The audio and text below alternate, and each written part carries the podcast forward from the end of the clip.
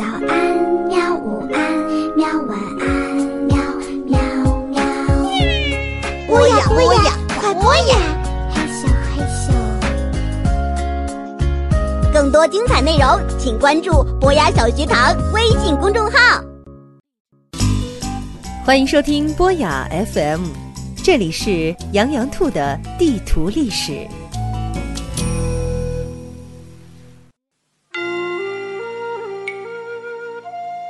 大朋友、小朋友们，大家好！今天我和元宝继续给大家讲羊羊兔的《我们的历史地图上的上下五千年》。上次啊，元宝说过东汉末年分三国，所以我们这次就来讲一讲英雄辈出的三国时期。曹操、刘备、孙权。对，经过东汉末年的混战啊，最后只剩下曹魏、东吴、蜀汉三个政权之间相互争夺。这段历史呢，就叫做三国。对应的三个人主要就是曹操、孙权和刘备。曹操占据北方，孙权主要在长江以南的中国东南地区，刘备重点则在西南，蜀地四川。嗯，看来元宝私下做了不少功课哦。正如你所说的，魏、蜀、吴三国瓜分了天下。不过呀，正式进入三国时期，源于一场战争，就是我们大家最熟悉的那场赤壁之战。没错，曹操发动了赤壁之战，却被孙刘联军战胜，从而形成了三国鼎立的局面。后来呢，曹操的儿子曹丕。废掉了东汉末代皇帝汉献帝，建立魏，中国才正式开始了三国时期。由于连年战乱呀，百姓是流离逃亡，很多土地无人耕种，成了荒地。曹魏就实行屯田制。什么是屯田制？屯田制就是把流民组织起来，发给他们工具，让他们开荒种田。但是呢，政府要收取一定的田租。另一方面呀，家世好、有才干的人可以被推荐到朝廷做官。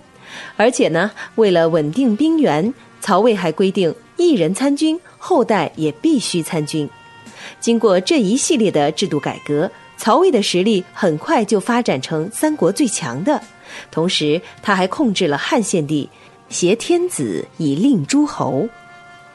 我觉得还是蜀国更厉害，毕竟有诸葛亮啊。诸葛亮啊，他确实是三国非常有名的智多星，不仅辅佐刘备建立蜀汉，还发明了许多有意思的东西。都发明了什么？像什么木牛流马啦，诸葛连弩啦。不过还有一个我们每天都会见到的东西，就是馒头。馒头可是我每顿饭必须吃的东西啊。诸葛亮简直是我的偶像。是，不过呢，三国时期的智多星可不只有诸葛亮一个哦。蜀汉有诸葛亮，孙吴有周瑜，而曹魏有司马懿。死诸葛吓跑活司马，司马懿才不是诸葛亮的对手呢。诸葛亮有才是不假，但是你也别太崇拜他。我猜你的三国知识啊，有很大一部分是来自《三国演义》吧？是啊。《三国演义》毕竟是小说，而且里面有很多对诸葛亮的事迹描写都不太符合史实，比如草船借箭、借东风、空城计这些，不要一味的偏信哦。借东风我知道是假的，但是空城计、草船借箭难道不是诸葛亮的英雄事迹吗？确实不是哦。草船借箭呀，是发生在孙权身上的；赤壁之战的谋划则出自周瑜。空城计嘛，是虚构的。看来以后不能太相信《三国演义》呀。没错，因为它毕竟是本小说，小说嘛，只能当做小说来看。要学历史，还是得来听我们的节目啊。哈哈哈，妈妈趁机打广告。好了好了，我们言归正传吧。刚才呀说完了曹魏，我们再来说一下孙吴和蜀汉。在中国东南的孙吴由孙权家族领导，西南的蜀汉呢则由诸葛亮辅佐刘备。孙吴和蜀汉实力相对比较弱，只好结成同盟的关系，共同来对抗曹魏。这听起来就像是一场斗地主的游戏。实力强的魏国就像是地主，吴国和蜀国就像是两个农民，只有农民一起合作，才能保证不被地主打败。这个比喻不错，不过呀，这场斗地主一直僵持了好多年。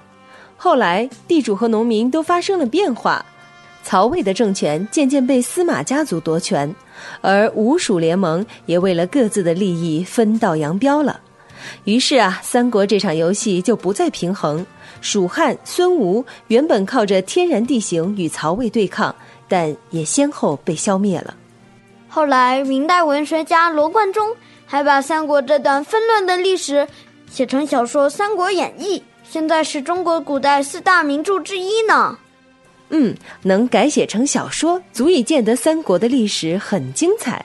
但是啊，三国人民的生活却过得相当悲惨，因为常年的战乱、天灾、饥荒不断，人口急剧减少。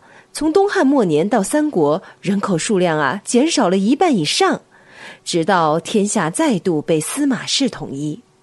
好了，今天三国就讲到这里。下期我们再见吧，再见。